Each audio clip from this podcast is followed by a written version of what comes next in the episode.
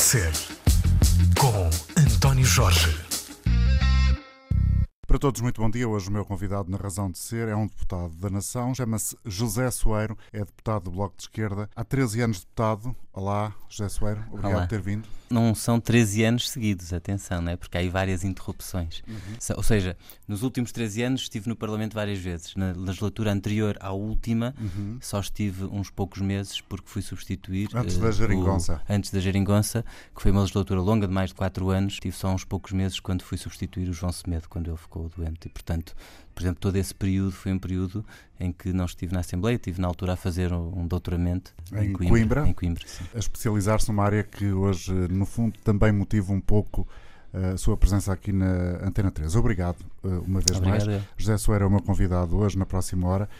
O que é que faz parte de uma playlist sua? Qual é a música que é absolutamente essencial? Hum, são muitas. Recentemente andei a ouvir eh, obsessivamente os discos, por exemplo, da Silvia Pérez Cruz, de, quem, de quem gosto muito. Eh, estou à espera que a, a- a Ana Medeus me faça chegar o último dos Três Tristes Tigres, apesar de já ter ouvido no Spotify, mas, mas quero ter o, o- o disco, disco o- o, vinil. E depois vou ouvindo coisas que me vão chegando por amigos ou que são de amigos, de pessoas que conheço e que, e que vão fazendo coisas bonitas. Essa ideia das coisas bonitas é algo que me parece ser eh, muito próximo da sua personalidade. O belo encanta o José Soeiro.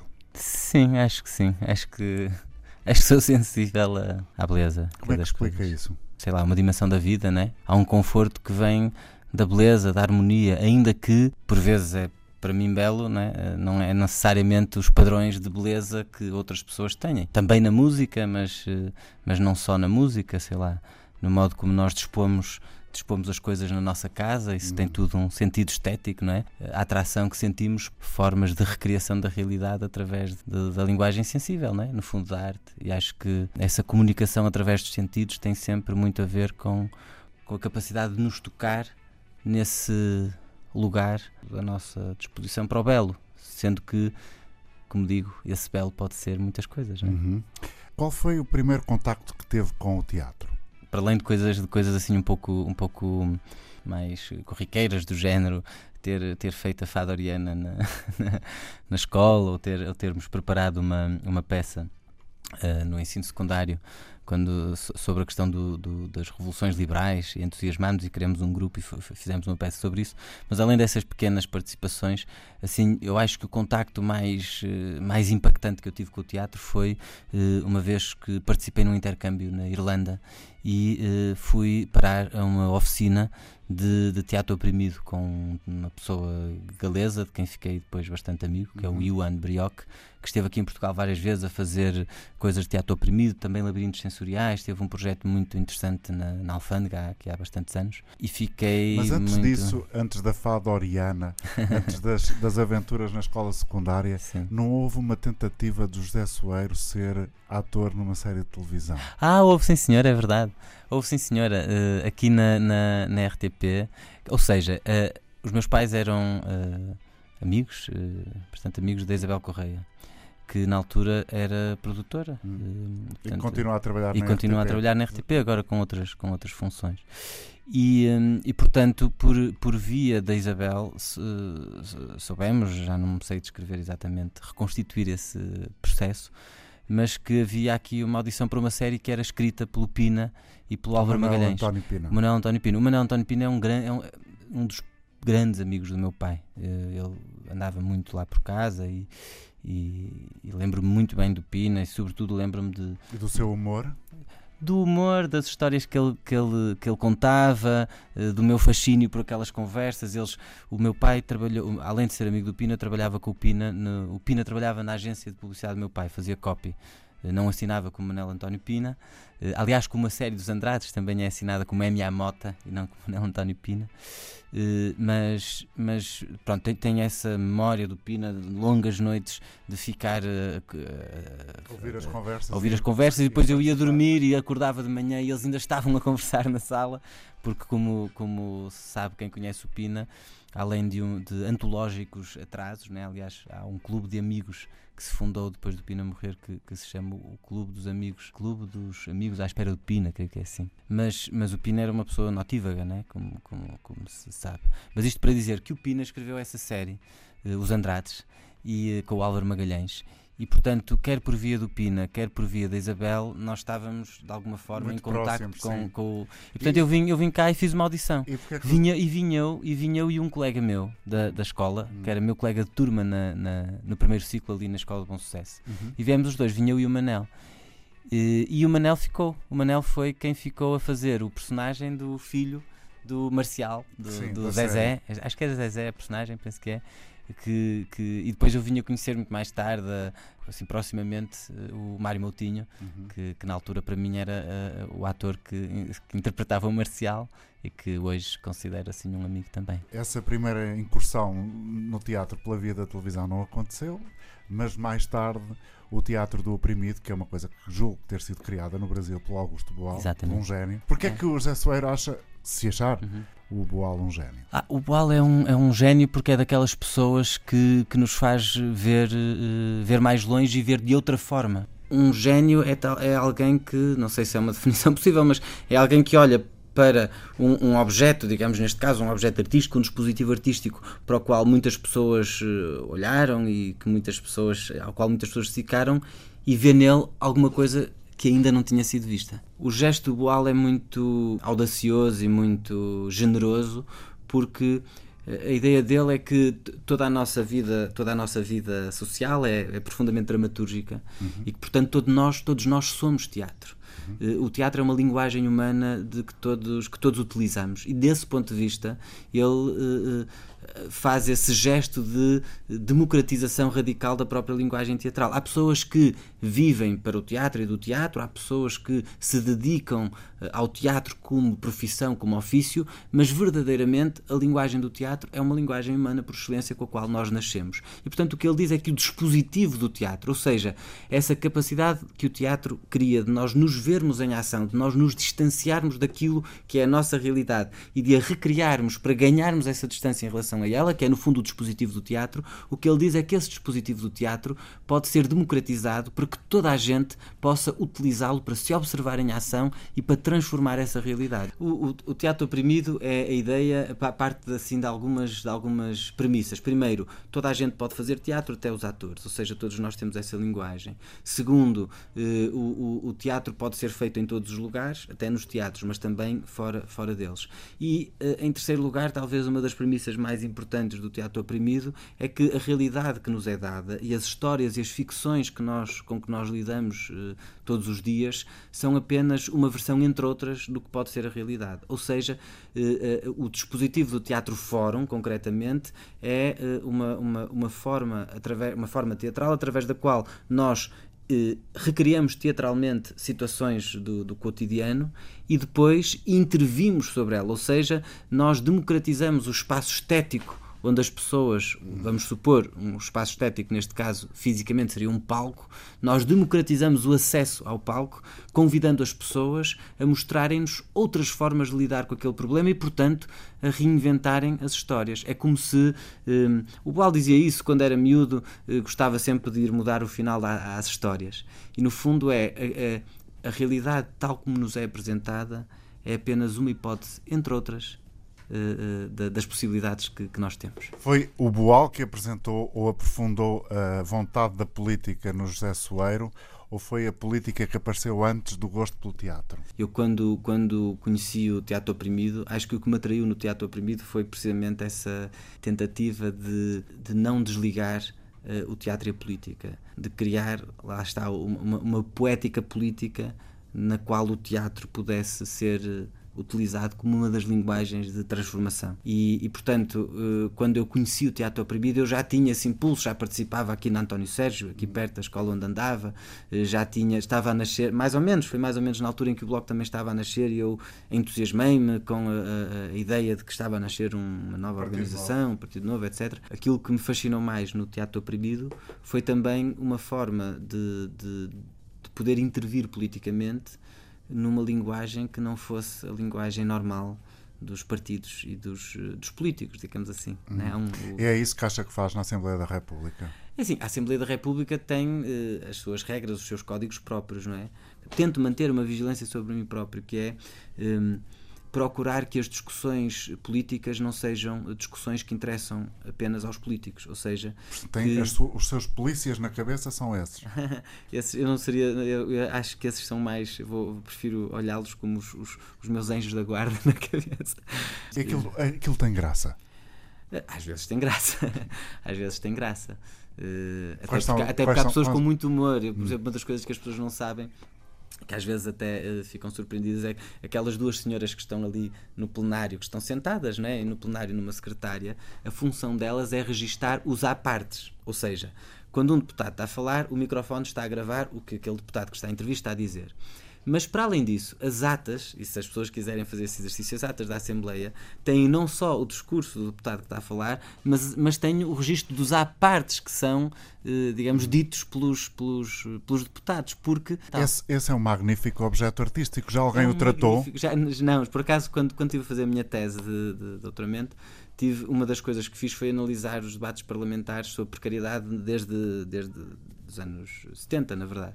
Eh, tentar perceber como é que o termo tinha entrado, etc. E, foi, e nessa altura eh, cruzei-me com muitos, com muitos à partes, não é?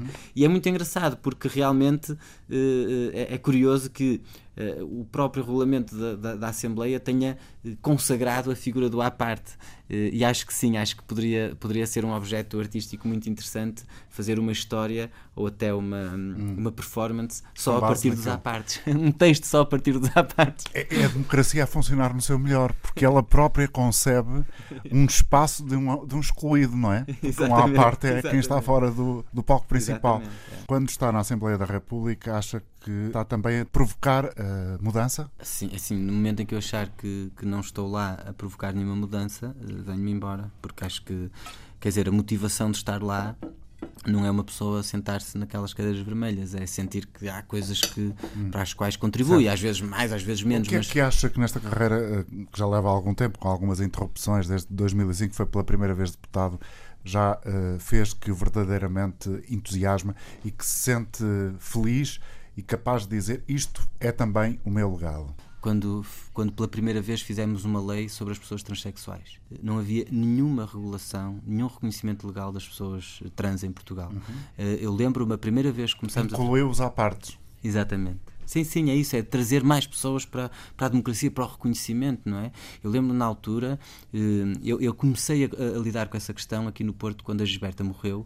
Eu tinha vários amigos que estavam que estavam ligados ao, movimento LGBT e à Academia Contemporânea do Espetáculo. E eles estavam a montar nessa altura na Academia Contemporânea do Espetáculo a última turma tinha uma PAP que era até eh, quem estava a ensinar a PAP a PAP, é a prova de aptidão profissional que eles fazem no fim do curso de- no fim dos três anos e quem estava a ensinar era até o Diogo Infante e, e e era o projeto Laramie que era uma história de, uma, de um jovem que foi um jovem que foi assassinado com um crime de ódio por ser eh, homossexual Uma coisa muito igual ao processo da Gisberta. Pois, é que eles estavam a ensinar isso. Estavam a antecipar. Exatamente, eles estavam a ensinar ao mesmo realidade. tempo que eh, aconteceu. E entretanto, eles até pegaram numa das cenas da- dessa peça e eh, quando se fez a vigília de homenagem à, à Gisberta, eh, poucos dias depois dela ter morrido, eh, foi muito impactante porque estavam no- ali junto ao, ao- ao parque de estacionamento onde ela foi, por onde ela foi atirada por um poço, exatamente. E, e eles estavam a cantar o Amazing Grace, que era uma das cenas, a reproduzir uma cena que aconteceu no funeral desse jovem eh, de, que, de que fala a peça, que é o Tom Shepard, acho eu, não, não Possivelmente. certeza. Portanto, a Eh, inclusão de. A, a existência de uma lei dedicada às pessoas trans é uma das suas Foi, foi, para mim foi super comovente porque logo a seguir eu, eu- a primeira vez que fui para o Parlamento foi a seguir eh, portanto quando me quando disse que é 2005 é, é porque essa contabilidade não está bem feita porquê? porque eu, entre, eu tive nessa legislatura que foi de 2005 a 2009 O mas eu tinha aquela coisa mas de, eu só fui só fui em 2008 eu, por exemplo Pois, nessa legislatura só fiz iam, iam lá uns, exato uns, uns anos, meses, ou seja aparece aparece como eu Ainda se tento mantém essa política. Eh, Não, porque o regula- o regulamento da Assembleia, não, o Não regimento permite. não permite. Ok. Mas, por exemplo, nessa legislatura de 2005-2009 eu só estive seis meses. Ok. E portanto, esses 13 anos, na verdade, são para aí 6 ou 7. Hum. Uh, agora, talvez mais, 8.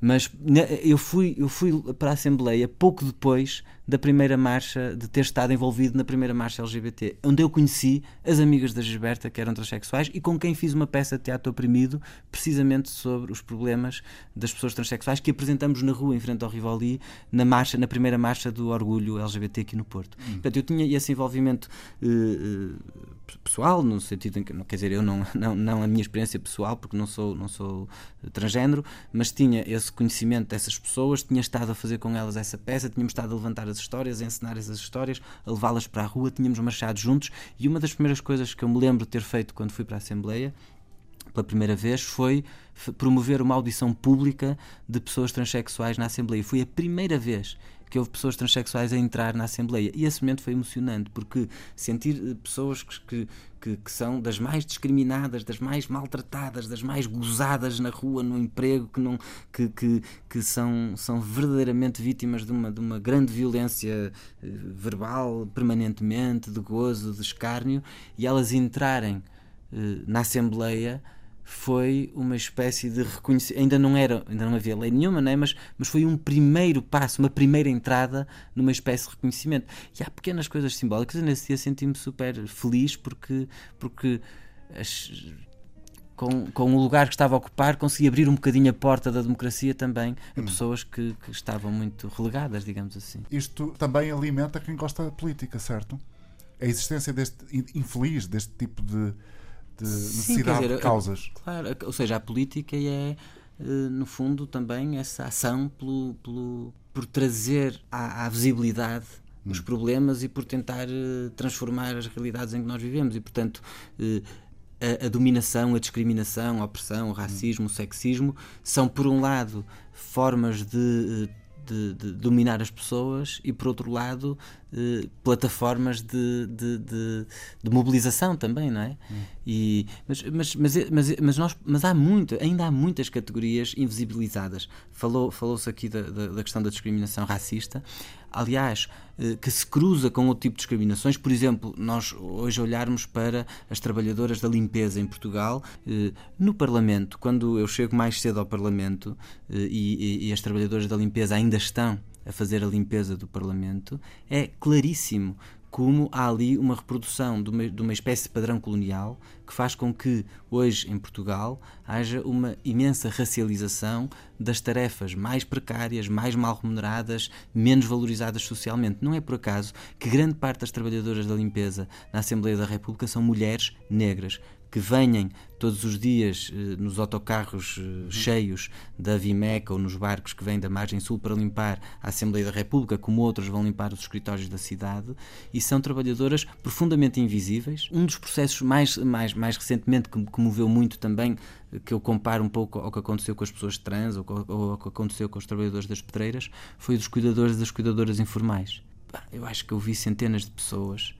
Hum, e é, eu acho que não tinha a noção do peso que é o cuidado informal, que é, claro, uma fonte de muitas vezes satisfação, de, de, de amor, de alegria, mas é um peso enorme de pessoas que estão condenadas a 24 horas. Sobre 24 cuidar de uma criança com deficiência, de um, de um idoso com, com uma demência, ou de uma pessoa com demência, de, de, pessoas que são dependentes e que estavam completamente ignoradas, não tinham uma existência legal. Só agora é que se começou a falar de cuidadores informais e eu tenho muita felicidade, não estou a dizer que estou espetacularmente satisfeito com o produto final, porque é sempre, porque é sempre resultado de, de uma negociação e nunca fica exatamente como nós queremos, mas pela primeira vez em Portugal, em 2019, existe um estatuto do cuidador e da cuidadora informal, que eram também uma realidade de 800 mil pessoas que estavam completamente invisíveis. E eram muitas. O uh, José Soeira, doutorado em Sociologia sobre transformações do trabalho e mobilizações de precários em Portugal pela Faculdade de Economia da Universidade de Coimbra,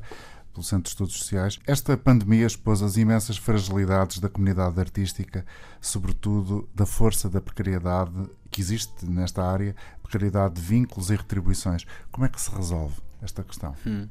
Eu acho que assim, há muitos tempos diferentes, ou seja, tem que se resolver. Há coisas que se pode fazer já e há outras coisas que são mais de fundo. Eh, eu acho que já é garantir a toda a gente proteção social e, e digamos, alguma continuidade de rendimentos. Eh, de forma mais estrutural. Eu dizia que eu diria que é preciso mudar a cultura laboral que existe na cultura. Ou seja, acho que o setor cultural tem uma cultura laboral péssima. Eu acho que se naturalizou a ideia de que qualquer emprego que não seja das 9 às 5 e para toda a vida, eh, não, não, eh, não deve, a esse, um emprego desse é tipo não seca. deve corresponder. É uma seca, não, Sim, é, não, não, é, não é socialmente aceito no meio. Há muitas funções associadas à cultura que não são propriamente dos criadores, dos intérpretes, que são funções técnicas e que até podem ter esses horários e que têm direito a ter o contrato. Mas a questão nem é essa, é que mesmo para uma função esporádica, eh, o recibo verde não é o instrumento adequado. Hum. E eu acho que se meteu na ideia que se eu não trabalho em exclusividade, se eu não tenho horário fixo, ou se eu faço vários trabalhos, tenho vários empregadores tenho, tenho, não tenho, digamos, um local de trabalho fixo, eu tenho que trabalhar a recibo verde. Isso é errado. Uh, há contratos de um dia, há contratos de uma semana, um concerto pode ser feito com um contrato, uh, uma exposição pode ser montada com um certo, contrato. Então, como é que se muda a mentalidade da, pois daqueles que trabalham no setor uma... para serem empreendedores da bandeira? Eu quero um, um contrato. contrato. Sim. Eu acho que uma, uh, o Estado podia começar por dar exemplo e as, e as grandes instituições da cultura podiam começar por dar o exemplo porque, porque já seria um grande passo. Ou e seja, não dão? Não, não dão, claramente não dão.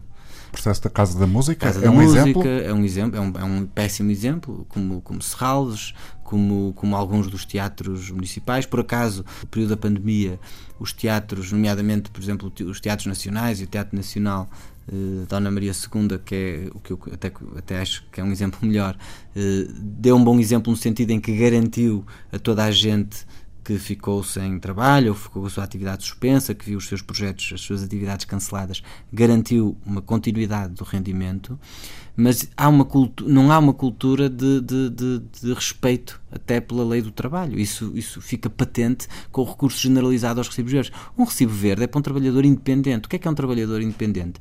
É alguém que trabalha por sua conta e que, digamos assim, vende o produto do seu trabalho.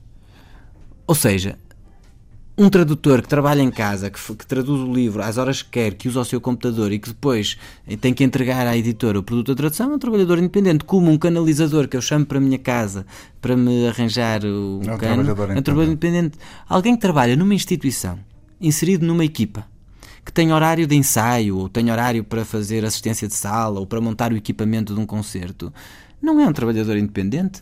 Quando vai visitar uma fábrica com, como deputado ou, ou, ou, tem conversas com empresários mais ou menos da sua idade, qual é a empatia que, que se gera? É, às vezes é muito interessante porque, porque estamos, eh, ou seja, estamos, estamos, a olhar para o mesmo objeto e a, ver, e a ver coisas diferentes e é óbvio que, como tudo, nada tem só uma dimensão. Não é? É, é, é cada um de nós olha e puxa e está mais atento às dimensões que, que, lhe, diz, que lhe dizem mais.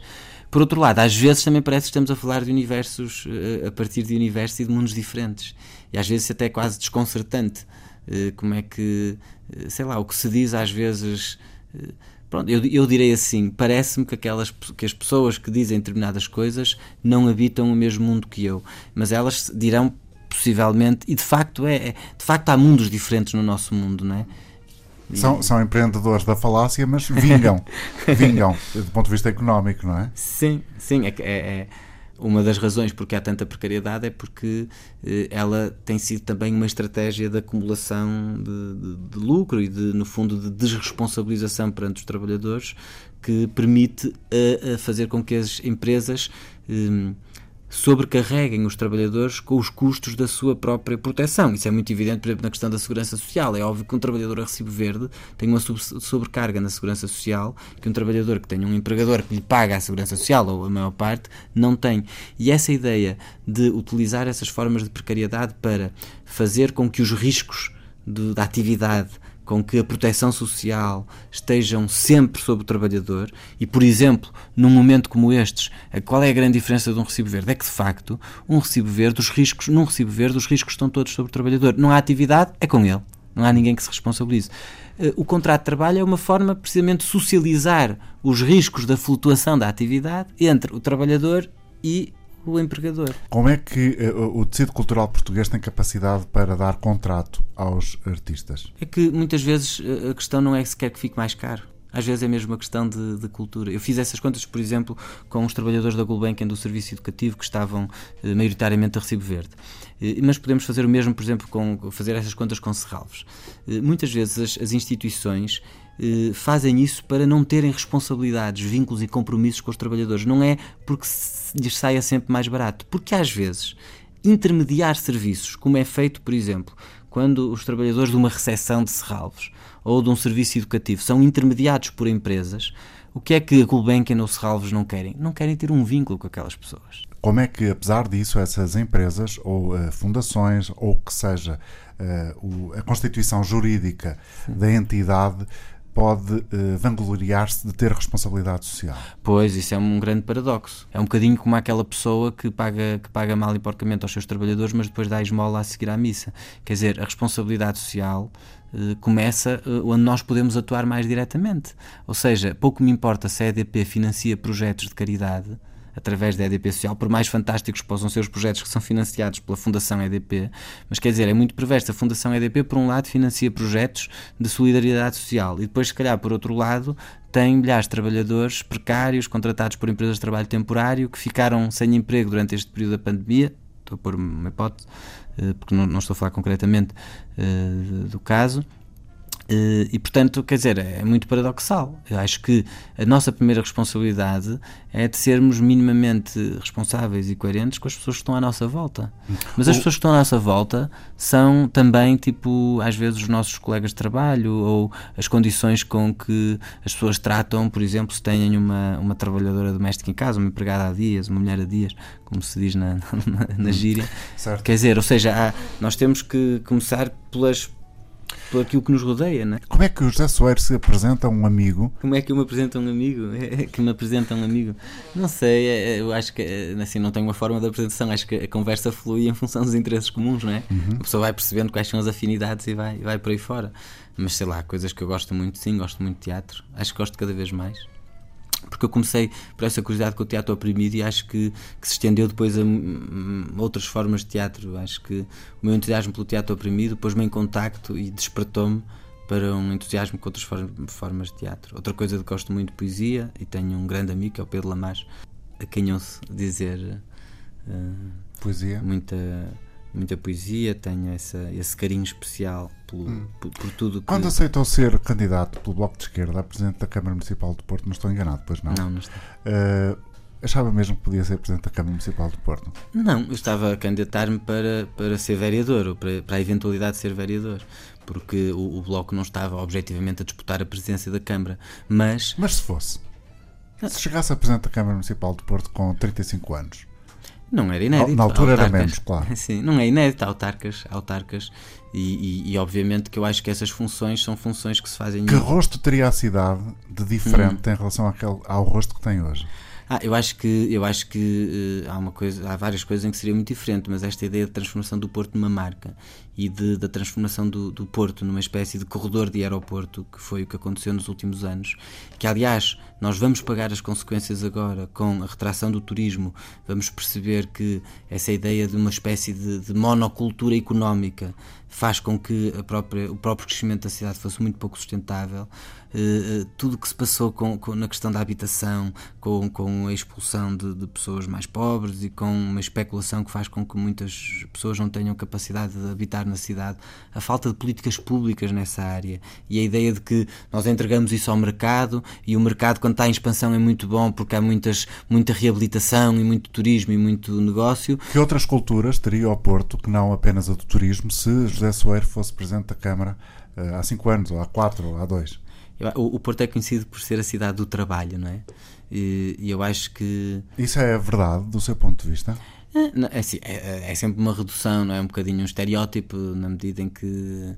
Eh, enfim, todas as cidades têm. têm tem mais que têm, apenas uma característica. Claro, e, mas, mas é verdade que, que, que, que o Porto tem essa tem um bocadinho essa marca. Há um, há um Portanto, livro muito interessante do Germano Silva, Sim. que é sobre as profissões, as profissões que acabaram, né? ele profissões recupera, perdidas. Exatamente, as profissões perdidas. Eu lembrei-me de, desse livro, e até uh, recentemente a propósito de um, de, desta questão das estátuas, da discussão das uhum. estátuas, porque uh, a questão das estátuas é uma questão interessante, porque elas são aquilo que nós queremos que seja visto, que seja fixado como memória coletiva, que seja, digamos assim, consagrado como parte da nossa, da nossa, da nossa história comum.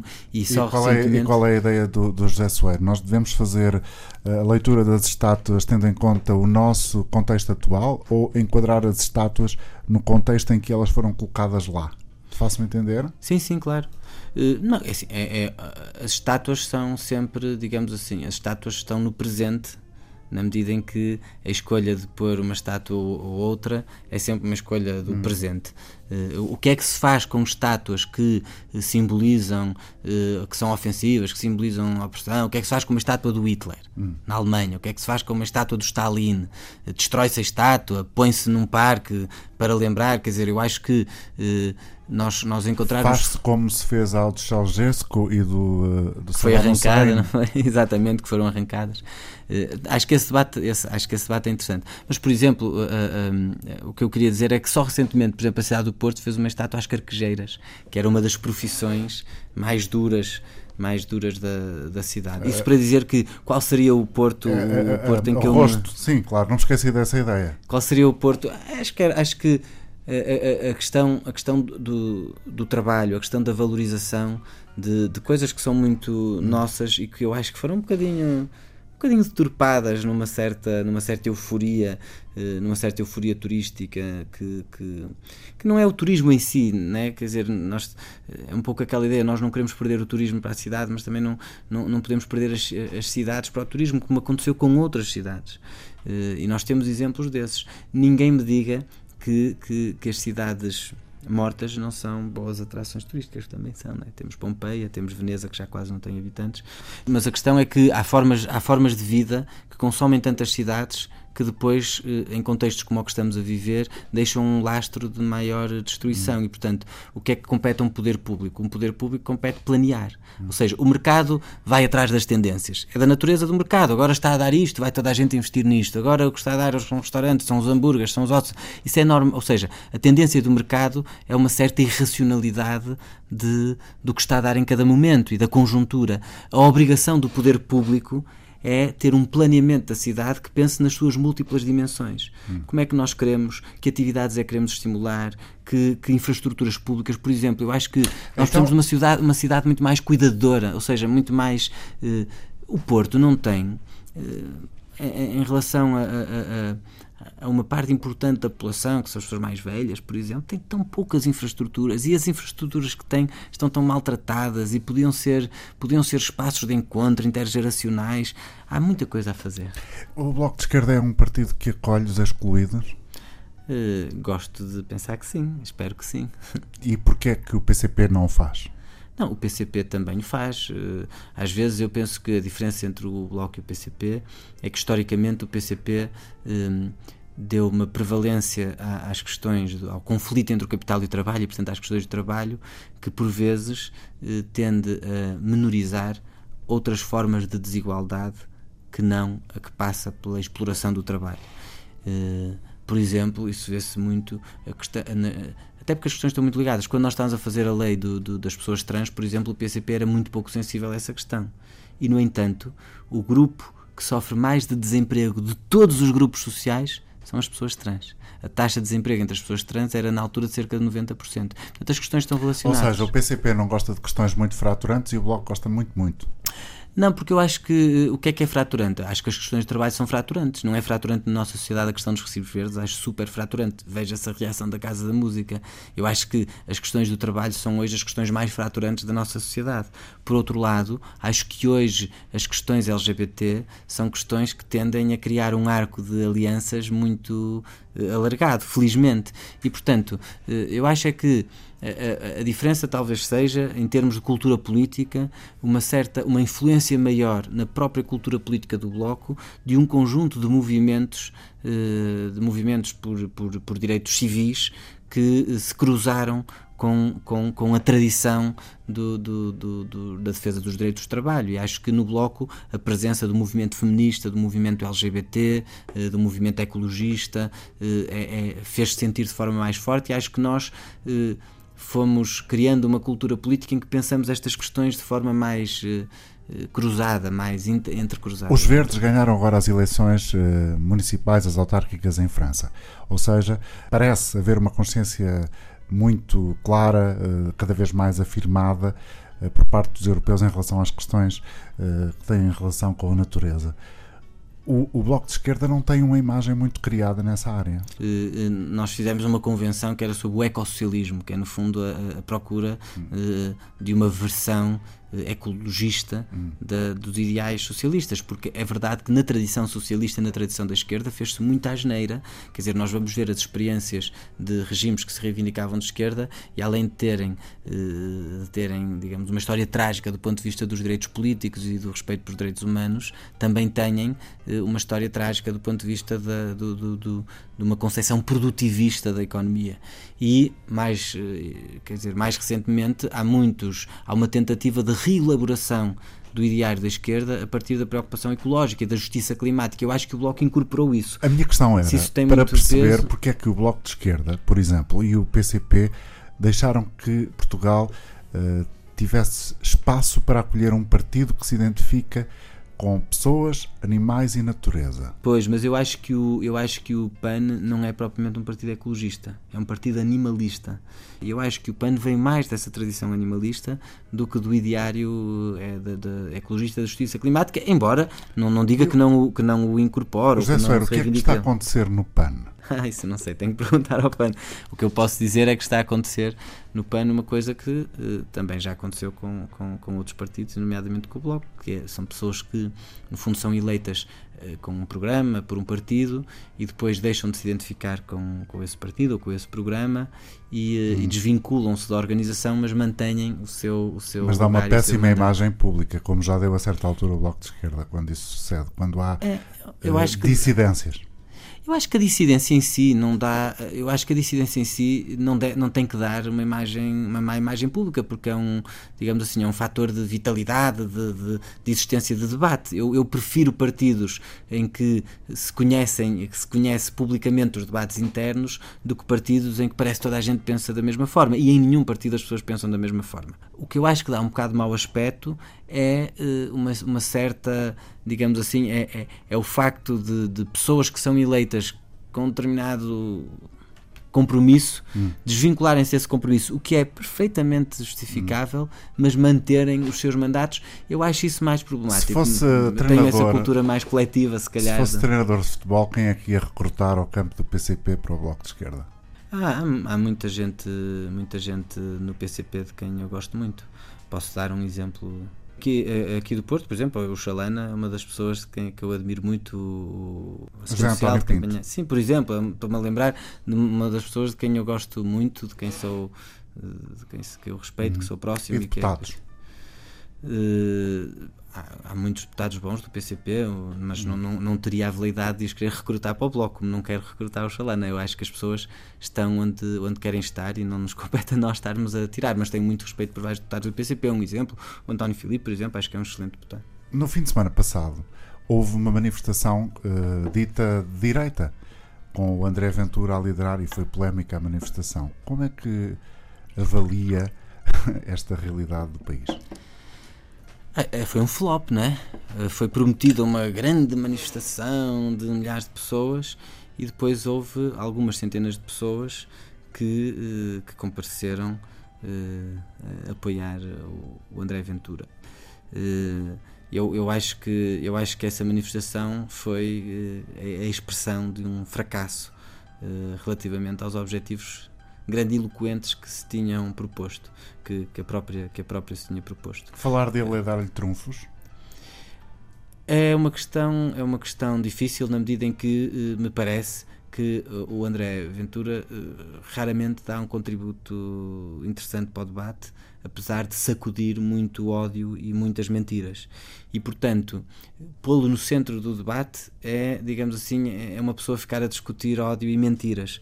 E isso não é muito interessante, francamente. Agora, é óbvio que há momentos em que é preciso não deixar passar determinadas coisas e, acho que a extrema-direita tem que ser combatida, o, o fascismo eh, tem que ser combatido, o racismo tem que ser combatido, a discriminação tem que ser combatida e ele é a expressão desse tipo de políticas. Nesta semana ficou a saber-se que afinal Portugal tem racistas. Há um estudo internacional que diz que os portugueses são racistas. Surpreendo este resultado é porque são mais de metade Sim, manifestações de racismo. Uh, é assim, eu não, não me surpreendo só por uma questão, é, é, que não é a primeira vez que existe esse tipo de estudos e já digamos assim, uma, uma consistência na aferição desse tipo hum. de opiniões, porque quer dizer que, que, que, é preciso um trabalho muito grande e que uh, quando, quando nós não reconhecemos um problema, normalmente não é porque ele exista, é porque nós ou ainda não nos apercebemos ou estamos tão longe de, de, de, de, ter uma consciência sobre ele que nem sequer o identificamos. E, portanto, eh, é, é evidente que existe racismo na sociedade portuguesa, mas eh, estranho seria na medida em que nós vivemos num mundo que é profundamente marcado pelo, pelo racismo. Eh, acho que nós devemos superar esse estado de negação e assumir que existe racismo na sociedade portuguesa, como existe sexismo na sociedade portuguesa, como existe classismo na sociedade portuguesa, e acho que temos que o combater. Uh, o isso que é o classismo? É, um, é o preconceito com base na classe, na classe social. É, é nós, nós olharmos para os outros a partir do nosso privilégio de classe e, e, no fundo, acharmos que as pessoas, por serem uma classe social diferente, são mais burras, são menos dignas, Uh, e o mesmo acontece relativamente, por exemplo, ao racismo ou, à, ou ao preconceito baseado no género, né? Uhum. Achar-se que as mulheres, por serem mulheres, são menos uh, preparadas ou menos inteligentes que os homens, ou o que seja. E, portanto, o, e para voltar ao racismo, ele existe. E, e, não é só isso. Nós, nós, nós temos poucos dados em Portugal porque ainda não se deu o passo, por exemplo, de recolher dados étnico-raciais, que foi um debate que houve a propósito dos censos. E era importante porque alguns estudos por exemplo, que nos mostram que eh, são eh, as, que, que, as, que, a população negra em Portugal é eh, sobre-representada em profissões mal pagas e em profissões pouco valorizadas socialmente. Que nas escolas as crianças negras estão, são frequentemente empurradas pela própria instituição para, por exemplo, aos currículos alternativos e para percursos escolares menos valorizados. Eh, se formos ver, ou seja, há muitos indicadores que nos apontam essa desigualdade. É preciso nós olharmos para o racismo do ponto de vista institucional, ou seja, interessa menos discutir o racismo como uma questão moral e mais insistir, discutir os aspectos do racismo institucional que precisam de alterações profundas nas políticas públicas, nas políticas de emprego, nas políticas de educação, nas políticas de saúde, nas políticas de habitação. O José Soares está permanentemente a fazer política. Nas, nas conversas com os seus amigos também tem sempre este, esta, esta enfim, esta postura de estar a, a, tentar esclarecer? Não sei. Acho que, acho que há momentos em que uma pessoa está mais uh, a rir-se. Agora, eu, eu acho é que é preciso ampliar que nós consideramos que é política.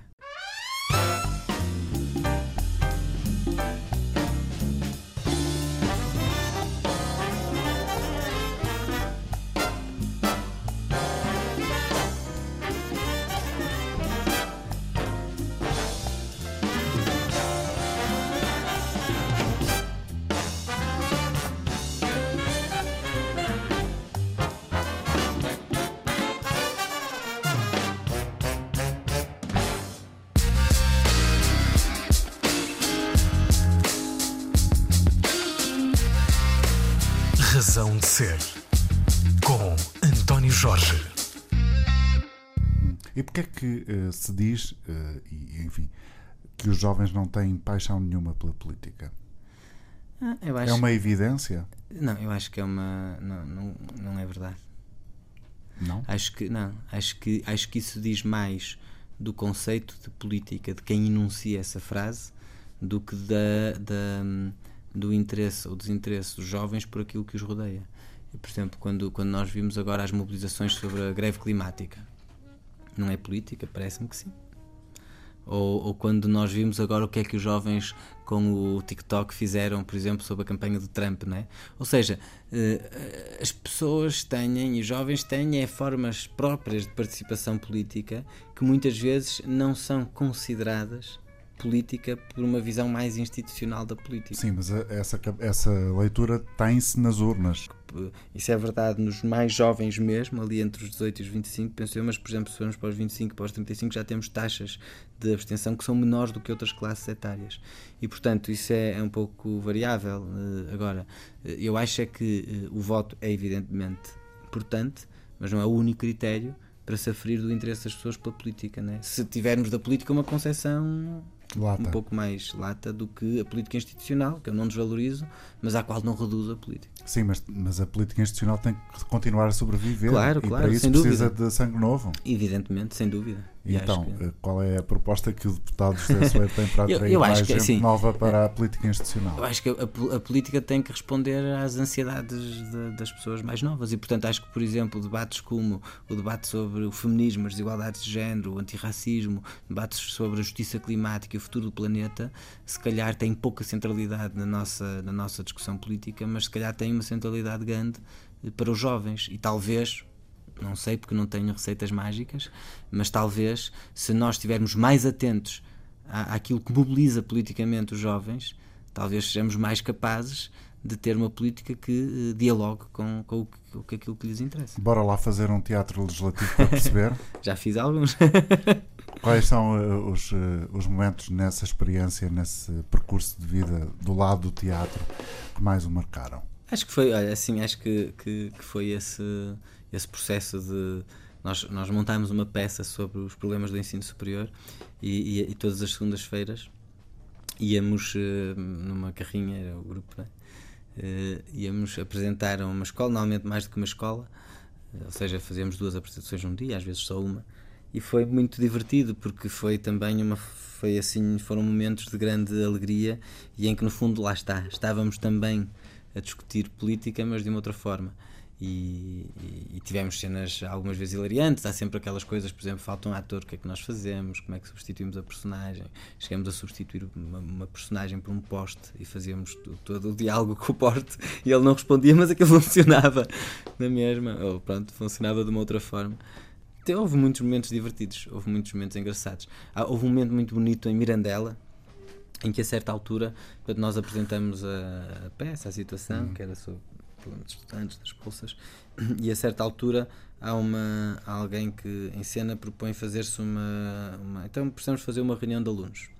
Eu estava portanto, a, moderar, a, digamos, a fazer o papel de coringa, que é assim que se chama no teatro oprimido, eh, e disse: Ok, mas já estão aqui. Estava cheia, que estavam para uns 150 alunos. Eh, então, já, mas já está aqui, já está aqui uma, uma um ajuntamento, se calhar. E, Na altura era permitido, bem. Ah, na altura era, sim, já foi há uns anos. Um comentário muito sim. oportunista. Agora, agora esperemos, esperemos que volte a ser. Mas pronto, e, e, aí foi bonito porque a certa altura aquilo que era inicialmente uma peça transformou-se de facto numa reunião geral de alunos e a certa altura, uh, uh, mas uma reunião geral de alunos que estava a discutir a situação que tinha sido trazida pela peça, mas que no fundo era uma situação que também tinha a ver com aquela realidade. E então, esses momentos, no caso do teatro oprimido, são muito interessantes, esses momentos de fusão entre a, a, realidade e a ficção, em que nós já não sabemos bem o que é que está a acontecer, se eles estão a encenar uma reunião de alunos em que eles desempenham o papel de si próprios ou se estão eh, ou se de repente eh, a cena foi apropriada por um grupo de pessoas que não tinha tido outro pretexto para se encontrar eh, e que digamos com a desculpa de uma com a desculpa com o pretexto com a ocasião de uma peça de teatro acabou por se juntar e, e, e isso permitiu criar aquela discussão. E, e, isso é muito interessante. Ou por exemplo quando é, é muito engraçado também no teatro oprimido quando as pessoas assumem os papéis digamos assim dos seus antagonistas quando, por exemplo, eh, isso aconteceu no Centro Social de Sotelo, ali na, na, em Gondomar, quando a certa altura havia uma cena, eu, portanto eu fiz uma oficina com miúdos, com, com, com crianças, eh, e foi, foi super divertida, Uh, e, e havia umas cenas engraçadas na cantina que eles, eles não gostavam da comida da cantina e tal. Mas uma das cenas mais bonitas foi quando o, o portanto, houve um pai que substituiu a, a criança, o, um jovem, e, um, e, e, e, havia o filho dessa pessoa que estava a fazer de pai daquela personagem. Opa, e, e foi demais porque ele deu-lhe uma deu-lhe um um grande baile. Um grande baile e, sobretudo, o que foi ali bonito foi, acho eu, o pai perceber-se do, do, de, do que é que ele dizia, porque às vezes nós não temos noção como é que nós. Nos... Estava-lhe a cair a ficha. Exato, estava-lhe a cair a ficha. E isso é interessante, ou seja, acho que, que, que, o teatro tem essa, essa beleza e, a, e, e essa tomada de consciência faz-se num contexto que, que não é ofensivo porque acaba por ser cómico e esse efeito de, comici, de comicidade acaba por nos libertar e por nos permitir ver coisas que nós não veríamos de outra forma. O que é que ainda quer fazer? Fui, muita coisa. eu, eu acho que ainda quero, gostava de voltar a, a, trabalhar mais intensamente com o teatro oprimido. Eu mantenho uma relação grande com, com várias pessoas que estão, que estão com um pé no teatro oprimido e também, e também com muitos amigos do Brasil. Tenho uma relação muito próxima com o Julian Boal, que é o filho do Augusto Boal, e com a Cecília, que é a sua a viúva uhum. e, e, eles têm eles estão a fazer coisas muito interessantes no, no Rio de Janeiro montar uma escola de teatro popular há, há, um outro grupo de que, que conheci, gostei muito na Argentina. Eu gostava muito, ou seja, e aqui também em Portugal, eu gostava, gostava de voltar a, a, a, a fazer isso. Uh, acho que gostava muito de, de, dar aulas. Eu tenho uma, tenho uma ideia, uma, uma, um desejo de um dia conseguir montar um, um, um curso de, de um curso ou uma, digamos, uma unidade de de sociologia a partir de exercícios do teatro oprimido, mas que permita uh, ir aos conceitos fundamentais uh, da, da, sociologia a partir desses exercícios. É uma coisa que eu gostava de é, fazer. O João Teixeira Lopes deve abrir Sim. Foi, foi, foi, um, um, foi meu professor, além do meu amigo camarada, mas foi meu professor e, e, e é um professor incrível. E ele faz, ele não faz por muito teatro oprimido, apesar de que ele uh, incorporou na, na na pós-graduação de mediação cultural na, na, na, Faculdade de Letras, incorporou o teatro oprimido, como aliás existem muitos outros, muitos outros sítios. Mas ele, por exemplo, o João, o João fazia uma coisa muito interessante nas aulas, que era eh, partia, partia frequentemente de um objeto cultural, uma música. Nós ouvíamos uma música e depois todo o tema da aula era desenvolvido com uma grande consistência teórica, porque ele conhece muito, mas era desenvolvido a partir de coisas dessas, ou às vezes são pequenas coisas, às vezes é um, um anúncio, às vezes é uma notícia de jornal. E eu acho que essa, essa ligação de, de podermos olhar para as coisas aparentemente anódinas do, do cotidiano. Uh, o Machado Paz faz muito isso. Né? O Machado Paz tem um livro sobre, sobre. tem um artigo sobre solidão que é feito a partir da análise das campas do hospital dos, do, do cemitério dos animais domésticos.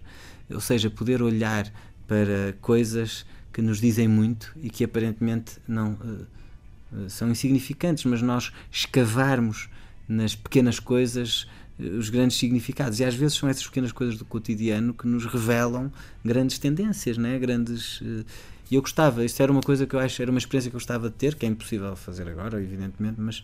Quando uh, o, o José Soeiro está em frente ao espelho, se é que está, não sei se está, mas quando às vezes está, ou vamos supor que está, uh, no momento antes de fazer uma intervenção pública, política ou num teatro, onde, quem são as vozes que o ouvem, aliás, que você ouve aconselhar uh, a sua. Olha, eu penso normalmente com o meu trabalho assuntos que são que têm uma ligação direta a, a, a pessoas, a grupo de pessoas, uhum. que é um bocadinho diferente, por exemplo, estar a discutir, eh, se calhar, a, política fiscal. Tem sempre pessoas, mas sei lá, eu, eu, eu, eu tenho muito na cabeça sempre as, os testemunhos das pessoas de quem eu estou a falar, porque não, não acontece sempre, mas normalmente os, eu tenho também a felicidade até de, dos temas de que eu falo terem uma relação com, as, com pessoas que eu conheço.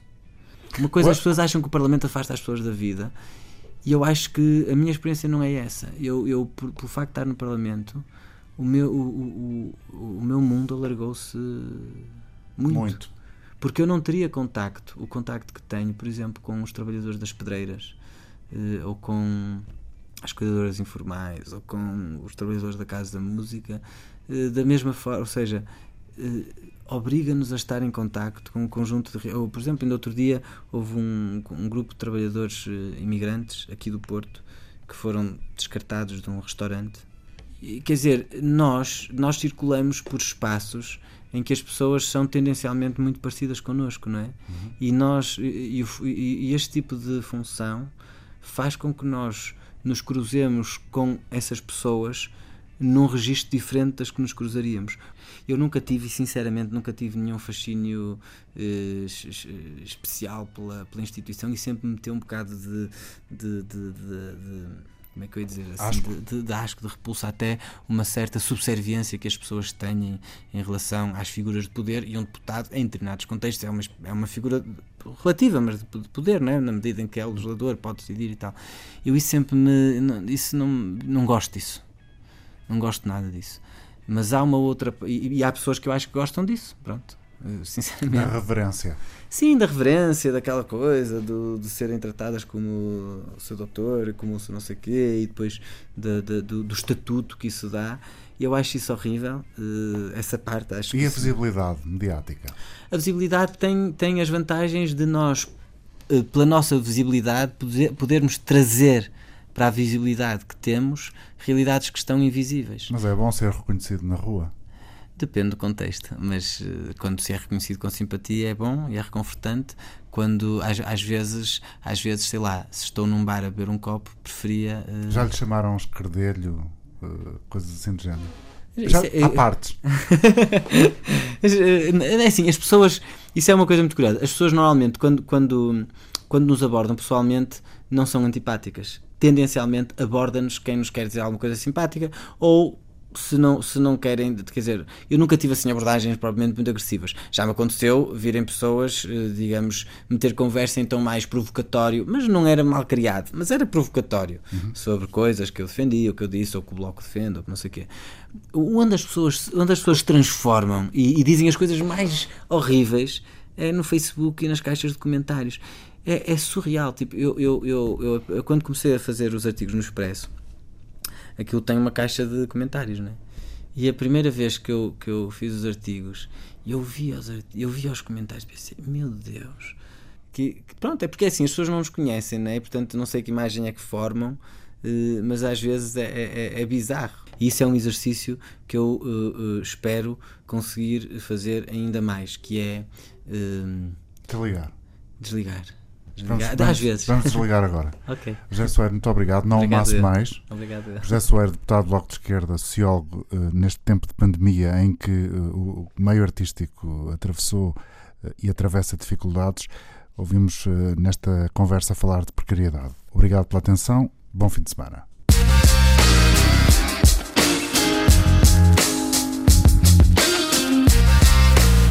Razão de Ser com António Jorge.